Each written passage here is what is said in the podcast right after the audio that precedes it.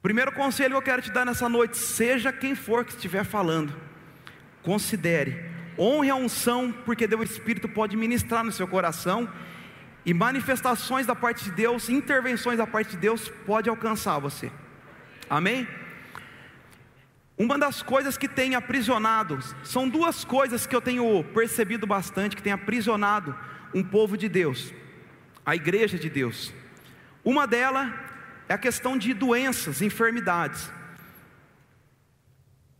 E isso tem sido cada vez mais comum e as pessoas têm sido cada vez mais passivas com a doença, quando nós já fomos curados em Cristo. Então eu, eu acho, eu vejo a necessidade do corpo de Cristo estar meditando a respeito dessas coisas. E a segunda coisa, que o segundo assunto que eu vejo uma necessidade, muitas vezes do corpo de Cristo vem sofrendo, é com falta, com necessidade. E sabe que essa não é a vontade de Deus para a igreja? Amém? E eu quero me deter sobre esse assunto. Existem princípios da palavra de Deus, o qual, se nós praticarmos, nós colheremos o resultado. A sua Bíblia, essa Bíblia que você tem aí, que você lê ela todos os dias, medita nela dia e noite, tem ela como seu referencial, não aparta dela por nenhum momento. Aleluia! Essa palavra aqui é um saco de semente. Aleluia! E tudo que você precisa para viver essa vida aqui, Ele já te deu através da palavra. Você precisa encontrar a semente e você precisa plantar a semente. Nós não somos daquele que estamos pedindo, pedindo, pedindo, pedindo, nos lamentando, nos lamentando, nos lamentando. Não, nós somos o povo da fé, não só da palavra da fé, mas da fé na palavra que nós lemos. Nós somos esse, e quem é da fé, irmãos, está vivendo os resultados da fé. Aleluia! E hoje o Espírito Santo vai falar aí, se você considerar você pode estar vivendo muito bem. Eu não vim aqui para dizer que você está mal, mas pode melhorar. Sempre pode melhorar. Eu costumo dizer que nenhum de nós chegamos lá ainda. Aleluia, você não chegou lá, meu irmão. Nós temos uma caminhada que é de glória em glória, de fé em fé. Então, se você está bem hoje, amanhã você precisa estar melhor do que hoje. Então você nunca vai estar tão bom que você não possa aprender, ou que você não possa ensinar, ou que você não possa descobrir coisas em Deus. Deus é uma infinidade que Ele pode te ensinar todos os dias. Aleluia! O primeiro versículo que eu quero citar para vocês, vocês podem só anotar, porque eu tenho alguns versículos, vou pedir para vocês abrirem. O primeiro versículo está em Atos 20, 35 que a segunda parte dele diz: é melhor dar, ou mais bem-aventurado, mais bem-aventurado é dar do que receber. Quantos creem nisso? É a palavra de Deus. Nós lemos e nós acreditamos na palavra de Deus. Então, se nós estamos lendo aqui que é melhor dar do que receber, naturalmente nós temos que renovar a nossa mente. Porque o versículo, grande parte dos crentes conhece. Grande parte dos crentes sabe esse versículo. E às vezes até concorda, mas uma concordância mental não é fé. Se eu concordar mentalmente, ah, eu sei que é verdade, eu até concordo. Isso não é fé. Fé é você ter uma atitude correspondente com aquilo que já é verdade dentro de você. E a fé vem ouvindo e ouvindo a palavra de Deus. Porque pessoas sabem que melhor é dar, mas as atitudes dela demonstram que às vezes é melhor receber. Ah, não, é bom mesmo é receber. Quem não gosta de dar presente aqui? Ô oh, glória, a igreja tudo gosta de dar presente. E quem gosta de receber presente? Todo mundo. Aleluia. Mas segundo a Bíblia, melhor é dar. E nós vamos entender um pouco hoje o porquê melhor é dar.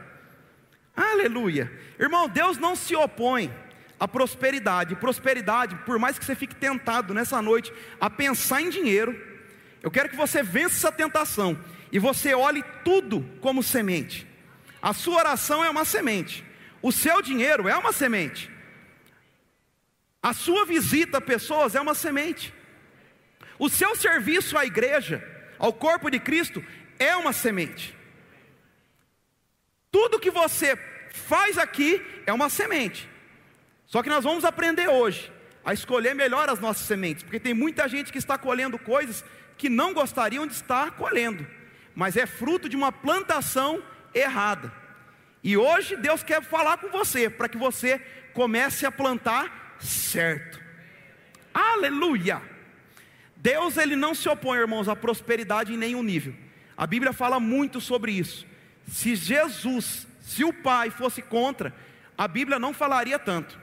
Nós lemos aqui um versículo, aqui na hora da oferta, e nós podemos ler muitos outros, Deus falando que tudo que nós fizermos vamos prosperar, aquilo que você põe a mão prospera, se você obedecer, ouvir os conselhos, você vai prosperar, se você não andar no, na, na roda dos carnecedores, não aceitar o, os conselhos dos ímpios, mas tiver o, seu prazer na lei do Senhor, e nela meditar dia e noite, você vai ser como árvore plantada junto a ribeiros de água, e ele vem dizendo o que? Você vai dar o fruto na estação própria, a sua folha não vai murchar, e tudo que você fizer, prosperará.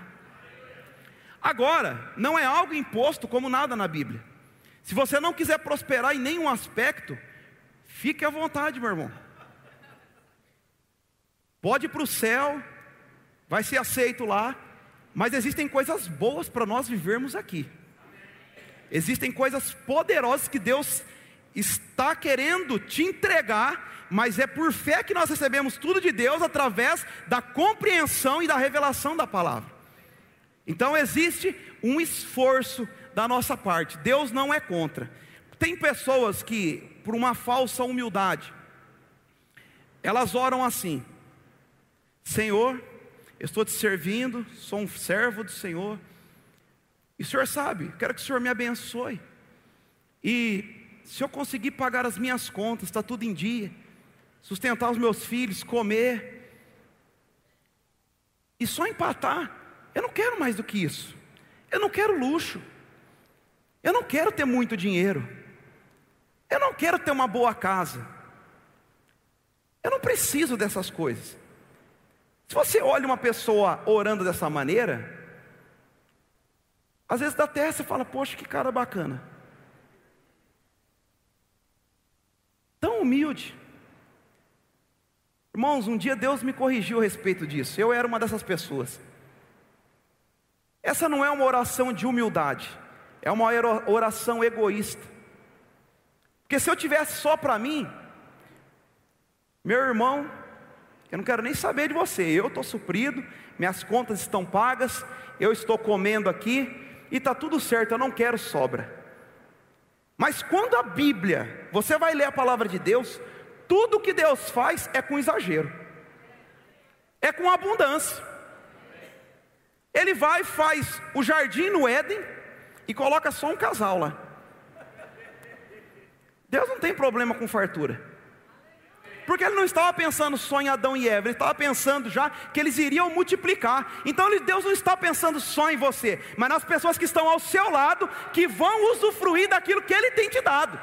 E você será um testemunho da grandeza de Deus na sua vida. Como você quer representar Deus? De qualquer maneira? Não.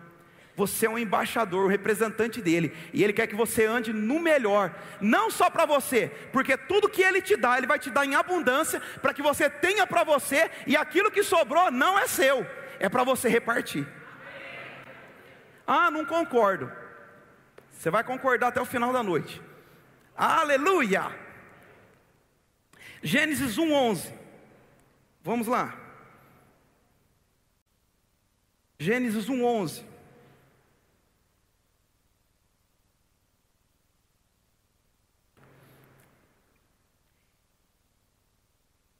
Aqui é Deus na criação, e ele começa aqui, tem outras criações atrás, você pode começar desde um, depois lendo. E disse: Produz a terra relva, ervas que deem semente. Fale comigo, semente e árvores frutíferas que deem fruto segundo a sua espécie. Diga comigo, segundo a sua espécie. cuja semente esteja nele, sobre a terra. E assim se fez. A terra, pois, produziu relva, ervas que davam semente segundo a sua espécie, e árvores que davam fruto, cuja semente que estava nele, conforme a sua espécie. E viu Deus que era bom. Lá no 29. E disse Deus ainda: Eis que vos tenho dado todas as árvores que dão semente, e se acham na superfície de toda a terra, e todas as árvores que hão de dar fruto, que hão de dar fruto, que dê semente, isso vos será por mantimento. Aleluia. Quando Deus estava criando as coisas, Deus ele fez tudo perfeito, ele não fez nada manco, nada ruim, nem uma árvore ruim, nem um fruto, nem um animal, ele criou tudo perfeito, inclusive eu e você. Em Deus, tudo que ele faz, ele põe a mão, sai perfeito. Saiu da boca de Deus é perfeito. E ele está dizendo aqui que a semente, a semente serviria de mantimento para o homem. Então, tudo que der semente é o nosso mantimento. Aleluia. Então não tem como eu te chamar aqui na frente e impor as mãos sobre você para que você prospere. Porque você precisa plantar. Você quer mantimento? Você tem falta de alguma coisa? Provavelmente você não está usando a semente, porque o mantimento virá da semente. Se você tem semente, não pode comer a semente, precisa plantar. Se você pegar uma melancia e você pega, come a melancia toda, e na melancia tem várias sementes. E você pega essas sementes, você pode colocá-las para secar e depois de um tempo você pode plantá-las. Amém? Eu não sou muito da agricultura, mas não precisa ser para falar sobre isso. E um dia Deus me disse algo. Eu estava comendo uma mexerica antes de ir para o culto. Eu comendo essa mexerica, sentado no sofá, separando ali as sementes. E quando eu fui jogar aquelas sementes no lixo, o Espírito Santo falou comigo. Ele falou: É isso que muitos crentes têm feito, jogado as sementes no lixo. A semente é para plantar, não é para ir para o lixo. Aleluia. Irmão, se você comer a melancia toda e não plantar nenhuma semente, você pode comer do fruto e deve. Mas o que você precisa fazer é não comer a semente, você precisa plantar novamente. Porque aí você vai ter não apenas uma melancia, mas você vai ter um caminhão de melancia. É assim que vai a multiplicação. Aleluia. Ainda em Gênesis, vamos lá para Gênesis 8, 22.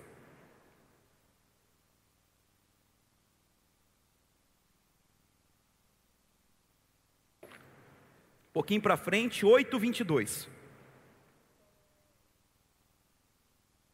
Enquanto durar a terra, eu pergunto para vocês: a terra está durando? Alguns estão em dúvida, bate o pé no chão para você ter certeza que está na terra. A cabeça pode estar na lua, mas você está aqui na terra, a terra está durando. Volte para a terra, planeta Terra chamando. Enquanto durar a terra, não deixará de haver sementeira e ceifa frio e calor, verão e inverno, dia e noite. Sabe que quando Deus diz algo, Ele não volta atrás? E Ele não voltou atrás. Enquanto nós estamos aqui na terra, a terra está durando. Nós não fomos arrebatados, ainda estamos na terra. Haverá sementeira e haverá colheita, ou haverá semeadura e haverá colheita. Ou seja, isso é um estilo de vida para nós que nascemos de novo. Estamos na terra, precisamos entender. Ele dá outras referências aqui: existe frio, calor, verão, inverno, dia e noite. Talvez nós estamos vivendo tudo isso, só estamos esquecendo de, vi de viver a semeadura e a colheita. E aí, alguma coisa na nossa vida fica meio manca, porque nós não estamos vivendo na plenitude do que Deus deseja. E Deus deseja que nós vivamos a plenitude. Deus não quer que você tenha só dinheiro e tenha um câncer. Ou Deus não quer que você tenha muita saúde e não tenha dinheiro. Ou Deus não quer que você tenha saúde, dinheiro e não tenha paz. Não, Deus quer que você tenha alegria, que você tenha paz, que você tenha comunhão com os irmãos, que você seja usado pelo Espírito Santo, que você tenha com quem repartir. A vontade de Deus é plena, ela não é pela metade. Deus não veio para reformar a sua vida, para dar um jeitinho na sua vida. Quando Ele resolveu a questão da redenção minha e sua, Ele não estava brincando, Ele estava fazendo sério tanto que ele deu o único filho que ele tinha, derramou até a última gota, não foi para reformar a sua vida, foi para mudar a sua vida. Ah, mas eu não sou desse jeito, você não sabe de onde que eu saí. Irmão, você não sabe de onde eu saí. Isso não importa para Deus. Deus não quer que você fique focado em quem você era, Ele quer que você foque em quem Ele te tornou em Cristo. Chega do passado. Mas eu não tenho condição, eu não tenho estudo, ah, eu não, você não sabe, a minha vida é desse jeito, eu tenho não sei quantos filhos, eu sustento não sei quem, ah, mas minha vida é assim mesmo. Não, não é assim, a sua vida era assim. Você precisa renovar a sua mente. Ele mudou a sua história, ele apagou o seu passado e te deu um futuro. Ah, como eu faço isso? Tem muita gente, irmão. Se você tem um, um vasinho de flor na sua casa, se você não colocar água nele lá, depende da, da planta, todo dia, cada três dias, depende da planta. Mas se você não seguir as recomendações daquela planta, de tempo em tempo você for colocar uma água nela, dar uma mexidinha na terra, não expor ao sol as que não podem, a outra expor ao sol. Se você não seguir as recomendações, ela vai morrer. Não é? Agora, se você falar, não, tudo bem, eu não, nem gosto mais dela, vou deixar morrer, nem liga para ela. Deixa lá a plantinha, quando você vê ela está tudo murcha, mortinha. E não serve para nada, tem que jogar fora. E sabe que tem crentes que está tentando fazer coisas morrer na vida dele, mas tem regado todos os dias essas coisas que ele quer que morra? Se você não deseja mais, ah, eu não tenho, eu não quero mais sentimento, eu não quero mais viver essa vida, eu não quero mais viver esse trauma, eu não quero mais ser assim. Então, comece a regar com a palavra a sua vida. Não fique regando com o seu passado. O seu passado, irmão, o seu presente só mostra onde você chegou e o que você passou, mas não aponta o seu futuro. Aleluia. João 12.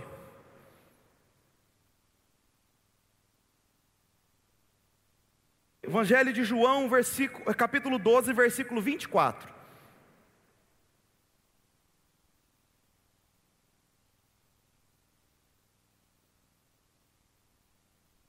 Em verdade, em verdade vos digo: se o grão de trigo caindo na terra não morrer, fica ele só, mas se morrer, produz muito fruto.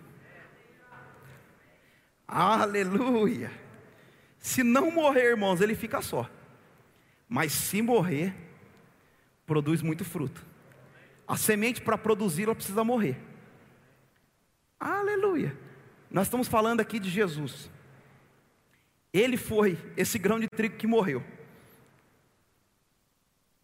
E porque ele morreu, ele não ficou como o unigênito de Deus. Ele produziu muitos frutos. Ele produziu, nós somos frutos do seu penoso trabalho. Você só é quem é hoje em Cristo por causa do sacrifício dele, porque o grão de trigo caiu e ele produziu muito fruto. Ele deixou de ser o unigênito para ser o primogênito de Deus. Aleluia, olha quantos frutos eu posso ver aqui por causa de uma decisão certa. Meu irmão, você precisa dar fruto, se você não morrer para você mesmo, ó, você vai ficar só. Se não morrer, fica só. Mas se morrer para você mesmo, ah, eu tenho uma notícia: você vai dar muito fruto. E a Bíblia diz lá em João 15 que se você estiver nele, a palavra dele estiver em você, e está falando sobre vida, você vai gerar muito fruto. Só pode estar ligado nele quem já morreu para si mesmo, quem não vive para si mesmo, mas agora vive para ele. E lembra que nós lemos em Gênesis que a semente, ela não pode negar ela mesma. Se você planta manga, você vai colher o quê? Certeza? Mesmo que planta manga, não adianta ir lá orar, jogar um óleo, tacar uma mirra ungida e falar: Não, eu não queria manga. Não resolve, porque oração não resolve o problema de, de plantação. Deus pode te ajudar, se, se houver um arrependimento genuíno, Deus pode te ajudar a começar plantações certas. E superabundar, porque a plantação com Ele sempre dá muito. Isso amenizar a sua colheita. Mas nós temos que ser diligentes com aquilo que nós estamos plantando. A semente não nega a sua origem. Jesus, ele veio como uma semente. Jesus foi uma semente. Como nós lemos aqui, ele foi entregue por mim e por você. Ele morreu. E ele deu muito fruto. Agora te pergunto: vamos ver se ele nega a, a, a essência dela. Cada um gera segundo a sua espécie. Segundo a sua espécie, foi Deus que determinou assim. Então o que planta dá. Ele deu um filho. E colheu o quê? Muitos filhos. Aleluia. Jesus, ele era justo. E a colheita colheu uma multidão de justos nele. Aleluia. Aleluia. Oh Pai, obrigado, Senhor, pelo teu sacrifício. Obrigado pelo teu sacrifício. Nós sabemos que ele era santo. E porque a semente não pode negar a sua espécie. Ele te fez santo, Ele te fez justo, Ele te fez livre, Ele te fez filho, porque você partiu de uma, de uma semente incorruptível. E aí nós vemos muitas pessoas às vezes falando: não, mas eu sou um miserável, eu sou um pecador, eu não mereço, eu não sou isso. Só se a semente que você foi gerado estava bichada, porque aqui me gerou é top.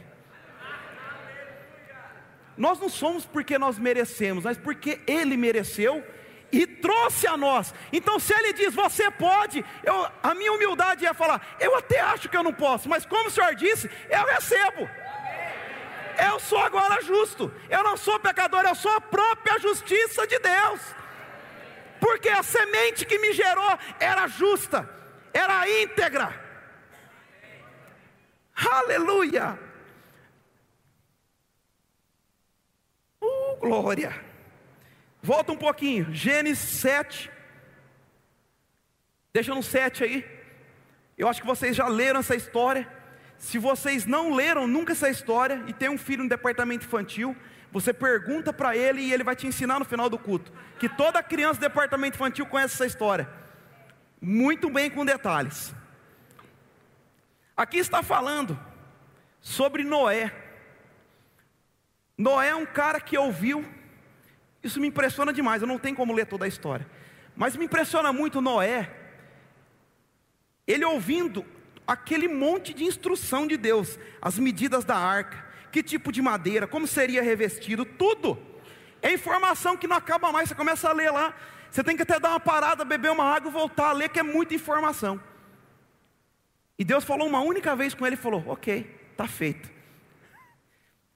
Você não vê Deus dando instruções mais um monte de vezes para ele, não. Ele creu da primeira.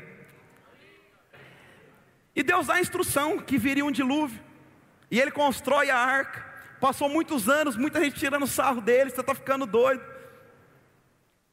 Mas a questão é: o dilúvio veio.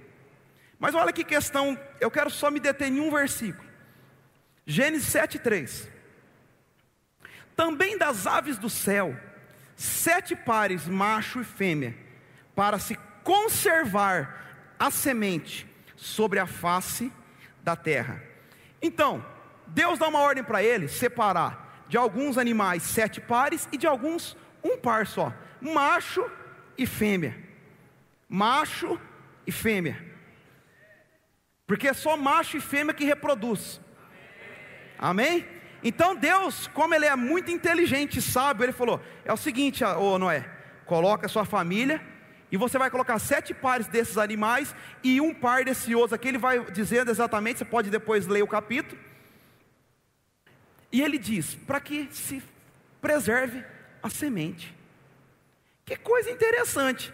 Um pouquinho atrás, a gente vê Deus dizendo: haja animais, haja os répteis, e fervilhem as águas, e os animais, agora ali começa a nascer um monte de peixe. E haja isso, e haja aquilo, Deus criando tudo como? Com a palavra. Ele dizendo haja, haja, haja, e foi tudo acontecendo: o sol, a lua, as estrelas do firmamento, separação entre a porção seca e as águas e os animais. Deus fez tudo falando. Agora espera, irmãos. Será que Deus aposentou? Por quê? Ele fala que vai vir um dilúvio. Não podia vir o dilúvio, ele fala: não, tudo bem, porque o elefante, a girafa, o leão, eles não eram fiéis. A fidelidade é para o ser humano. Eles são uma criatura de Deus. Então eles não estavam na arca porque eles mereciam, ou porque eles foram tementes a Deus. Não, os animais não. Agora espera aí, se é por fidelidade, por acreditar naquilo que Deus está dizendo, então Noé, você e sua família, e a arca seria menor, daria menos trabalho, menos anos de construção, e tudo estaria resolvido. Seria melhor. Mas ele diz: coloque os animais também. Deus não podia mandar o dilúvio salvar a família de Noé. Pronto, agora baixou as águas, vamos lá de novo. Haja elefante, haja girafa, haja isso. Deus não podia fazer? Deus não perdeu o poder.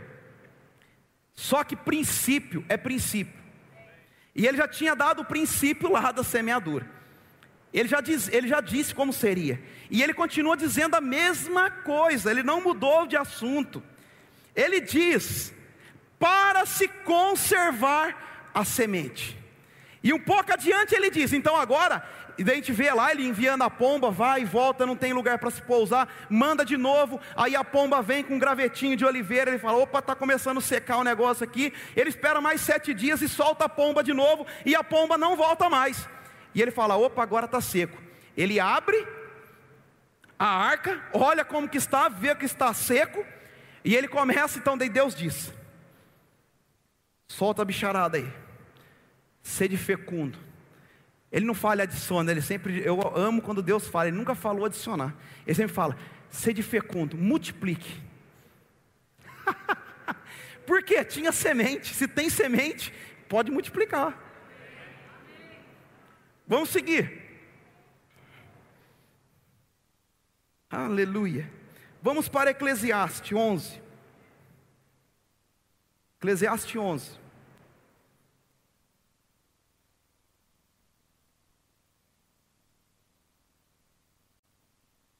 Eclesiastes, versículo, capítulo 11.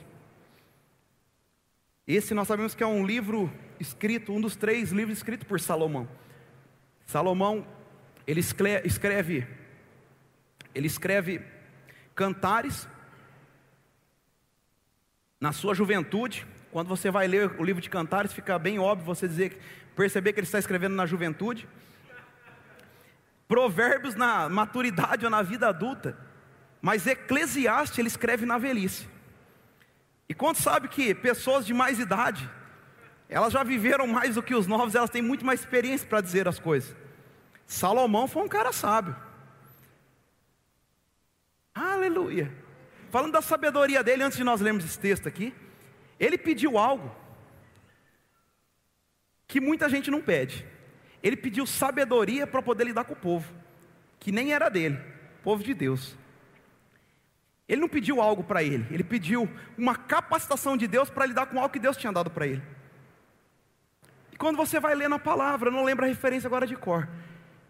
Ele diz: pede e não recebe, porque pede mal. E quando pede, pede para gastar com seus próprios prazeres. Então, segundo a Bíblia, quando você pede para gastar com seus prazeres, não vai receber. Aleluia. Vamos ler, né, para melhorar. Tem gente que já ficou desanimado. Mas é a Bíblia. Pedido egoísta não é atendido pelo Pai, porque Deus não tem egoísmo nele. Lança o teu pão sobre as águas, porque depois de muitos dias o achará. Reparte-o com sete e ainda com oito, porque não sabes que mal sobrevirá sobre a terra. Estando as nuvens cheias, derramarão aguaceiros sobre a terra, caindo a árvore para o sul ou para o norte, no lugar que ela cair, aí ficará.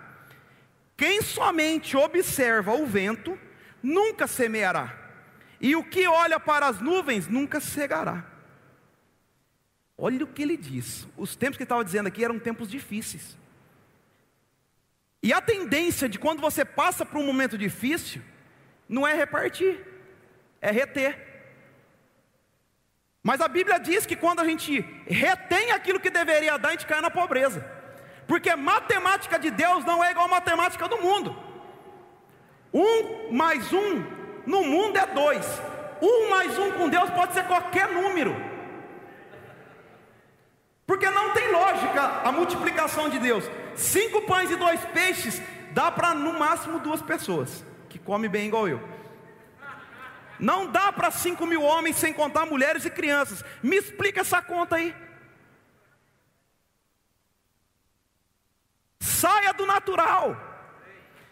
E Salomão diz: Ó, oh, nos tempos difíceis, pega o seu pão e lança semeia, reparta com sete ou até com oito, porque você não sabe o dia, mas ele está dizendo que depois essa colheita virá, e no 4 que nós lemos aqui, quem somente observa o vento, nunca semeará.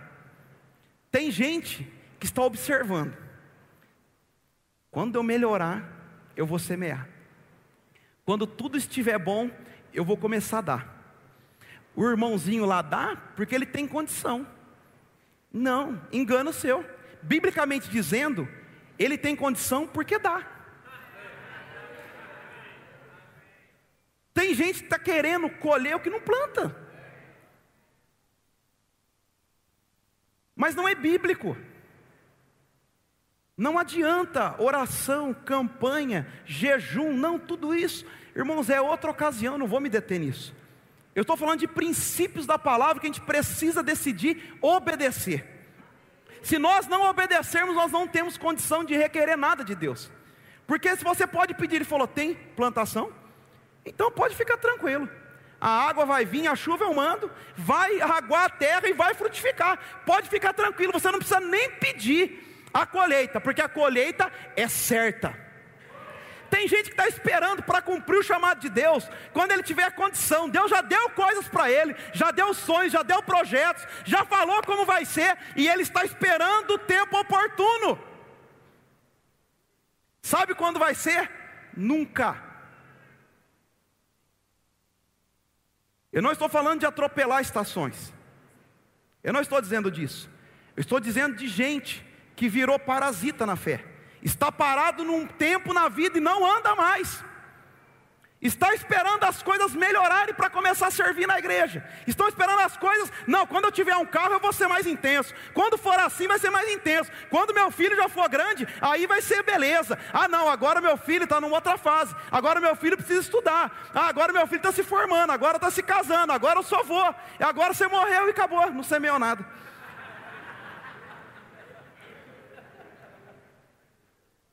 Quando Deus, eu estou falando de coisas que Deus dá, irmãos. Se Deus não te falou nada, não faça. Continue com a palavra. Continue com a orientação dos seus líderes. Existe provisão quando você está submisso às autoridades. Não tem direção, sirva. Sirva, faça o seu melhor.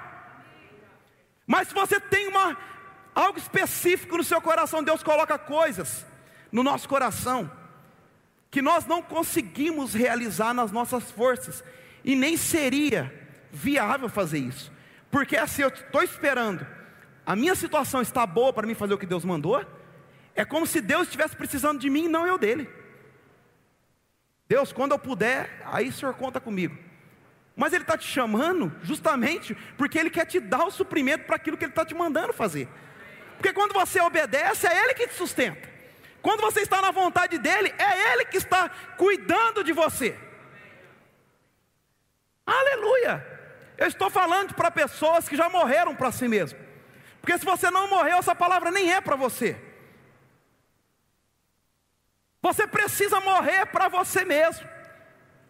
Porque aí você tem direito a isso que eu estou dizendo. A promessa de lá, viu? Olha, não se preocupe com nada, não se preocupe com o que comer, com o que beber, com o que vestir. E ele vai dizendo: Olha as aves do céu. Ele não está dizendo para qualquer pessoa, ele está pra, dizendo para pessoas que estão no centro da vontade de Deus. Fique tranquilo, Deus está te dando sonho, Ele vai te suprir. É Deus que está dando projeto, vai vir recurso de tudo quanto é lado. Não fique, pode ficar tranquilo. O dono da obra é Ele. Ele é um bom patrão, ele nunca ficou devendo para ninguém, ele não tem nome no SPC, e o problema com ele não é recurso, porque o céu lá é de ouro. É o material mais ralé que tem lá. Fizeram asfalto com ouro. O povo aqui briga por causa de ouro, lá ele fez asfalto. Uh! Agora, se quiser viver os seus planos, banque você, não peça para ele. Porque ele tem, ele está suprindo aqueles que estão fazendo a vontade dele. Aleluia! Uh, aleluia! Aleluia! Provérbios 11, 24.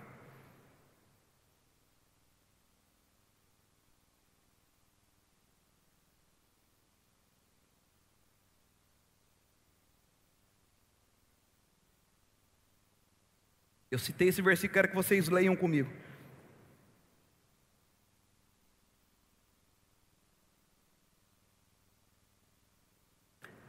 Quem dá generosamente, vê as suas riquezas multiplicarem. Outros preferem reter o que deveriam ofertar e caem na pobreza. Está aqui a chave, irmãos. Quer enriquecer? Dá generosamente. E você vai ver as suas sementes multiplicarem. Abra lá em 1 Reis. 1 Reis 17. Enquanto você abre, eu vou contar uma história que eu ouvi. Muito interessante, uma professora do Rema contou. Ela saindo, isso está até na internet, talvez você já tenha escutado. E ela falou que um dia ela saiu de uma escola e pegou o carro para dirigir para ir embora para casa. E ela parou nessas bancas com o marido dela de vender frutas, essas coisas, no caminho, na estrada, para comprar alguma coisa para eles beliscarem. E eles foram lá e começaram a ver os tipos de uva, foram comprar uva para ir comendo. E eles começaram, um lugar que falou: não, experimenta aqui, podia até experimentar, ver qual que estava mais docinha para eles decidirem. Aí falou que o marido dela logo olhou, uma grandona, mas era grande, ele disse. E quando ele comeu, era bem docinha e bem gostosa. Aí ele pegou uma outra, era menorzinho. A tal da uva sem semente. Era menorzinha. E quando ele comeu, era um pouco mais doce. Aí a pergunta que ele fez para a vendedora foi: Olha, eu queria grande igual essa, mas docinho igual essa. Aí a vendedora falou para ela: Impossível. Por que é impossível? Porque a que não tem semente não cresce. Já percebeu? Vocês já comeram melancia sem semente? Ela é miudinha assim. Ela não cresce, por quê? Não tem semente. É contra a natureza. Estão fazendo laboratório, mas não tem semente, não tem o mesmo gosto e não cresce. Agora, se tiver semente, cresce. Aleluia. Aleluia. Se tiver semente, cresce. Aleluia. 1 Reis 17. A partir do versículo 1, vamos ler esse texto. Ora, Elias, o tebista, de Tisbe de Geleade, disse a Acabe: Juro pelo nome do Senhor, o Deus de Israel, a quem sirvo, que não cairá orvalho, nem chuva nos anos seguintes, exceto mediante a minha palavra. Depois disso, a palavra do Senhor veio a Elias. Olha a orientação que o Senhor vai dar para Elias. Saia daqui, vá para o leste e esconda-te, perto do riacho de Querite, a leste do Jordão. Você beberá do riacho e dei ordem aos corvos para o alimentarem lá. E ele fez o que o Senhor lhe tinha dito. Foi para o riacho de Querite, a leste do Jordão, e ficou lá. Os corvos lhe traziam pão e carne de manhã e de tarde. Ele bebia a água do riacho. Pensa num cara que estava comendo bem. Eu não sei aqui em Uberlândia, mas em Campinas, não é todo dia que a gente vê corvo alimentando o povo lá, não. Mas porque ele obedeceu aquilo que Deus estava dizendo. Falou: vai lá, fica perto de um riacho. Vai ter água para você beber, vou mandar carne, vou mandar pão, de manhã e de tarde fresquinho, fica tranquilo. Era como o povo recebendo um maná, nem precisa guardar, vou te mandar. Fique tranquilo, não vai estragar, vou te mandar fresco. Vamos continuar. Algum tempo depois, o riacho secou por falta de chuva. Aqui nós começamos a ver, irmãos, uma mudança de estação. Tem lugar que a gente fica que é tão bom. Tem um riacho, tem uma rede, tem o que comer. A vontade que a gente tem é de ficar lá até morrer. De tão bom que está. Você acha que estava ruim? Não estava ruim, não. Ele estava suprido. Estava tranquilo, Deus estava cuidando dele. Quando Deus cuida de alguém, eu não estava lá para ver, mas só de eu conhecer Deus, eu sei que Ele não cuida de ninguém de qualquer jeito. Ele estava bem lá. Mas aí o riacho seca. Eita, acabou a moleza. Discernindo as estações.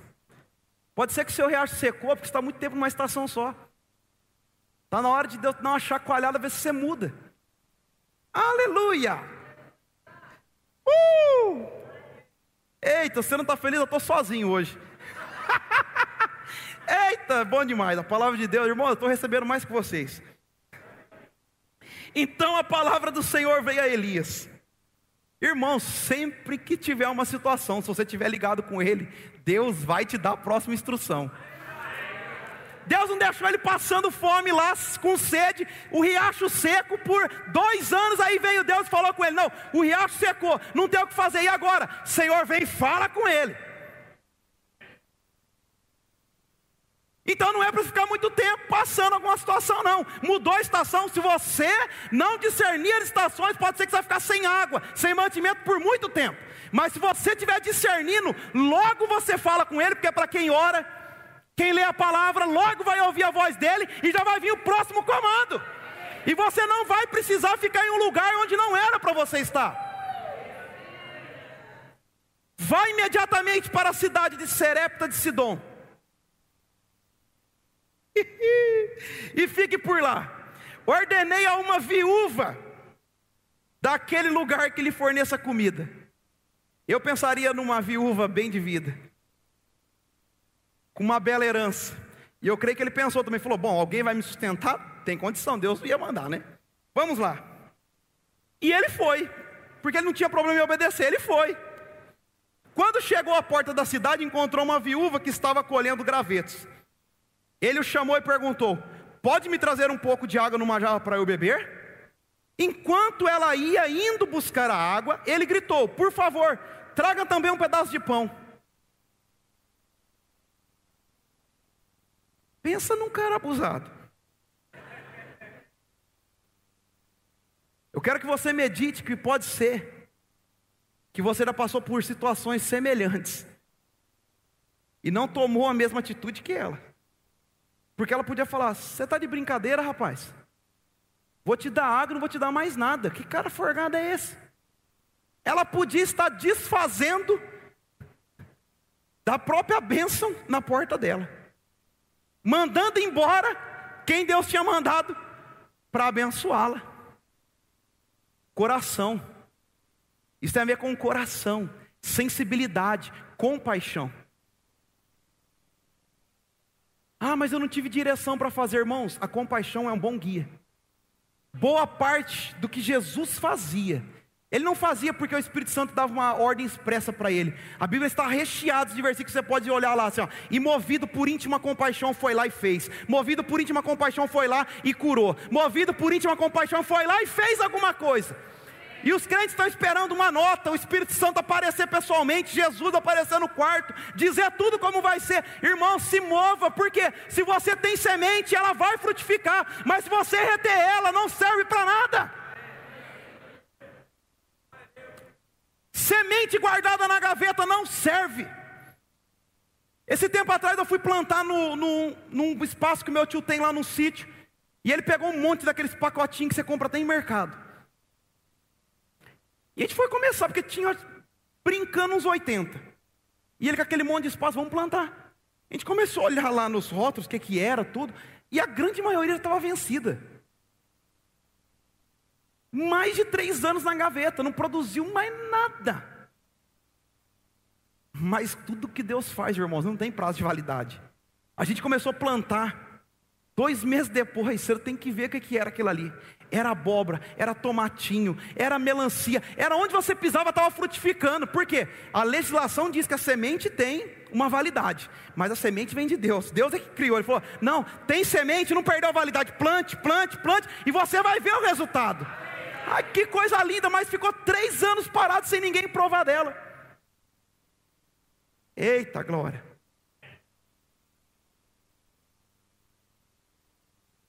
Olha a resposta da viúva.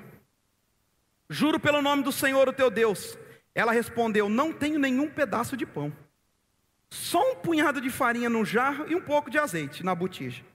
Estou colhendo uns dois gravetos para levar para casa e preparar uma refeição. Ela está dizendo que ela tinha, ela ia preparar uma unidade, uma. Aleluia. Para mim e para o meu filho, para que comamos e depois morramos. Que expectativa maravilhosa. Tinha para mais um bolinho, para uma refeição. É a última, profeta. Eu tenho a última aqui. Eu tenho um punhadinho de farinha, um pouquinho de azeite. E fui buscar uns gravetos para pôr lenha aqui, fazer o último bolinho, vamos comer e morrer.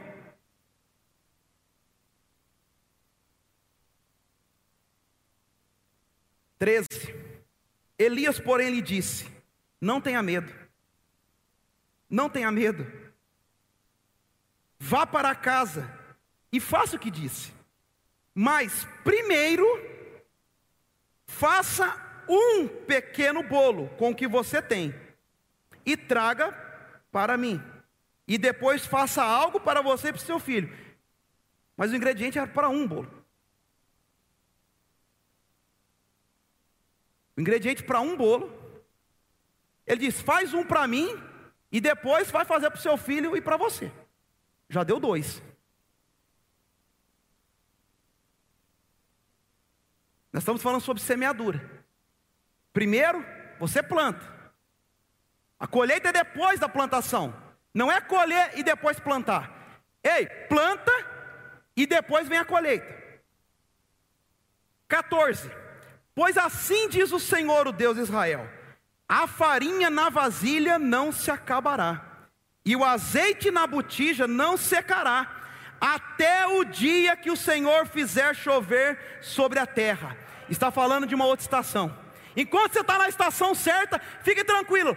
Não tem chuva, enquanto não tiver chuva, vai ter, vai ter azeite na botija, vai ter farinha na panela. Fique tranquila. Quando mudar a estação, aí o suprimento é outro. Como o povo de Israel, um tempo era maná. Mas depois que entraram na terra, falou: agora o maná acabou. Eu acredito que no dia seguinte eles estavam já lá, acordaram umas 11 horas, foram pegar o maná lá, abriram a porta das tendas. Eita, cadê o maná? Se acostumaram tanto com a benção. Daí alguém teve que dar um toque para eles: falou, cara, mudou a estação. Vocês já estão em outra terra. Quando veio chuva, Aí mudou a colheita dela, mas falou: fica tranquila, porque você honrou aqui o profeta, honrou a Deus, acreditou no que ele está dizendo, não vai acabar azeite, não vai acabar farinha. E eu fico pensando, eu fico pensando, essa mulher todos os dias, acordando, e ela pega um pouco de farinha, um pouco de azeite, e vai preparar o café da manhã. Uh, deu certo. Nos alimentamos, ainda tem aqui azeite, tem farinha. Eu fico imaginando essa mulher glorificando a Deus na cozinha dela. E no outro dia ela vai fazer a refeição, e deita óleo, e deita farinha, e faz tudo o que precisa fazer, mas ainda tem. Oh, no terceiro dia eu acho que ela já estava, ela já estava ansiosa, nem dormiu, porque eu falou, eu preciso acordar logo, porque Deus está na minha cozinha me esperando para multiplicar aquilo que eu tenho. Vida com Deus é animador. Uh, aquela mulher acho que nem dormia.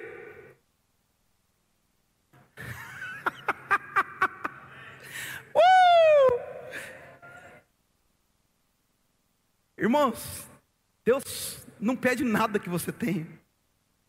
Tudo que Ele disse que você precisa, Ele já te deu em Jesus. Ele só quer que você viva tudo que Ele te deu pela fé. Não precisa ter foto, mas só tem isso. Mas um pouco com Deus é muito, Ele multiplica.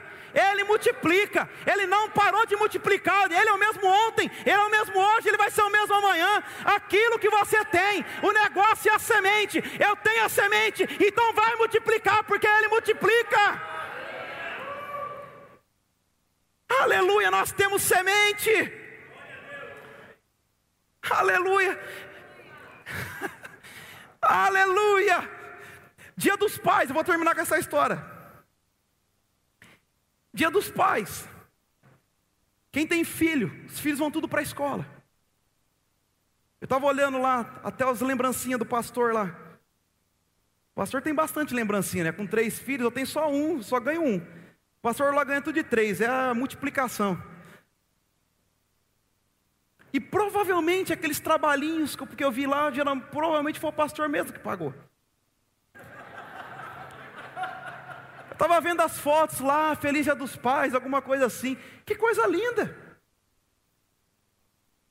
E nós que somos pais, é assim mesmo, vem o bilhete lá, ó, manda tanto, porque vai ter presentinho para o Dia dos Pais, o pai olha lá, assina, manda o dinheiro. e no dia que recebe, até chora. Eita menino, pai, pai te ama demais, meu Deus do céu, abraça a criança e chora. E olha lá, e fica feliz com o que ele mesmo pagou. Deus é igualzinho.